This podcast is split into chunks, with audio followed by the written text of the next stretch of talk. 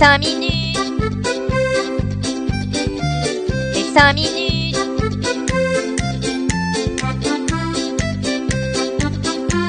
Les 5 minutes du coin. Bonjour à tous et bienvenue dans ce nouvel épisode des 5 minutes du coin. On commence par un petit proverbe Un homme sans argent est comme un vaisseau sans voile. Autrement dit, n'investissez uniquement l'argent que vous êtes prêt à perdre, car ce n'est pas avec un bateau sans voile que vous allez profiter des ressources halieutiques ou croiser un axolote. On peut sortir nos cornemuses pour jouer une petite musique en l'honneur de Bitcoin et du marché en général, qui après une forte baisse sous les 19 000 dollars, nous fait une magnifique remontée en fin de semaine pour repasser au-dessus des 21 000.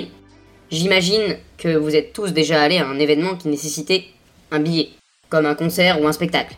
Eh bien, un géant de la billetterie en ligne, Ticketmaster, s'est associé à Draper Labs afin d'exploiter la blockchain Flow, dont le but est d'optimiser l'utilisation des NFT. Avec cet engagement, plus de 5 millions de NFT ont déjà été créés par Ticketmaster pour proposer des billets sous cette forme. Ils souhaitent tout d'abord développer la dimension souvenir de leurs événements à travers ces NFT et soulignent aussi que ce serait un bon moyen de lutter contre la fraude sur les tickets. Il se pourrait bien que votre PC ait été infecté si vous avez récemment téléchargé des applications liées à Google. Ne paniquez pas et ne prenez pas votre tournevis pour commencer à démonter tout votre ordi. En effet, la faute revient à un malware, un logiciel malveillant. Celui-ci a été baptisé Nitrocode.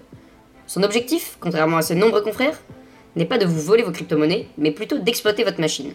Car à partir du moment où celui-ci se trouve sur votre PC, ce dernier se mettra à miner du Monero à votre insu. Et bien entendu, ces Monero n'iront pas dans votre poche, mais bien dans celle du hacker. On continue en parlant d'un autre voleur. Je me sens un peu comme une gourgandine en payant leur abonnement, je vais pas vous le cacher. C'est pour ça que je prends celui d'un pote. Je vous décris ici la plateforme Netflix, qui, suite à la récente chute de son action, a décidé de changer son modèle économique en réduisant le coût de l'abonnement, mais en ajoutant des pubs sur la plateforme. Ils ont récemment annoncé qu'il n'y aurait pas de publicité liée aux crypto-monnaies sur leur plateforme. Une décision assez dure quand on sait que d'autres acteurs sont beaucoup plus flexibles quant aux publicités liées aux crypto. Je vous parlais de voleurs?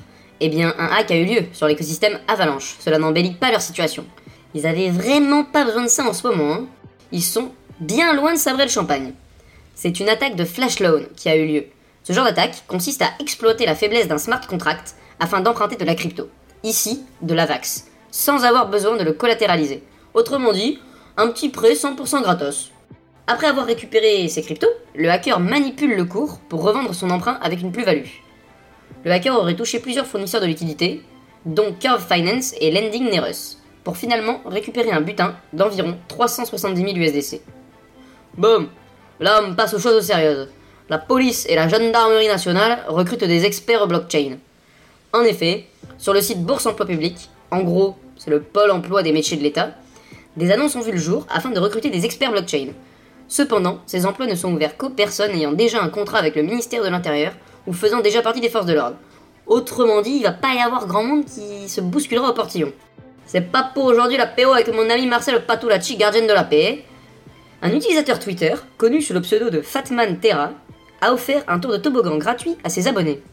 Cette personne est profondément énervée par les gens se faisant avoir par des projets scam et trouve qu'il est très facile de duper les investisseurs. Du coup, qu'est-ce qu'il s'est dit? Bah, qu'il allait lui-même le faire. En seulement deux heures, il a réussi à récupérer 5,45 bitcoins, soit environ 100 000 dollars, avec un projet totalement bidon. Heureusement pour les utilisateurs, cette manœuvre a été faite dans un but éducatif, pour montrer qu'il fallait se renseigner sur un projet avant d'investir dedans, et ne pas simplement se baser sur des promesses. Fatman a donc rendu tout l'argent qu'il avait ainsi récolté. On termine les actualités de cette semaine par une petite balade dans le métaverse. Un nouveau géant de l'industrie a l'air de s'y intéresser fortement. Ce géant, c'est Ford Motor Company, qui a déposé 19 demandes d'enregistrement de marques pour ses plus grosses filiales. En faisant cela, le but est que ces marques soient utilisables dans le métaverse, donc ici on parle de véhicules, de vêtements, mais également de boutiques. Moi qui ai toujours rêvé d'avoir une Ford Mustang, je vais peut-être enfin pouvoir me la payer. Merci d'avoir suivi ces 5 minutes du coin. Si ce condensé de l'actualité vous a plu, n'hésitez pas à vous abonner et à le partager. Vous pouvez également me suivre sur Twitter au même pseudo que l'émission. Sur ce, bonne journée à tous et surtout, hold on for dear life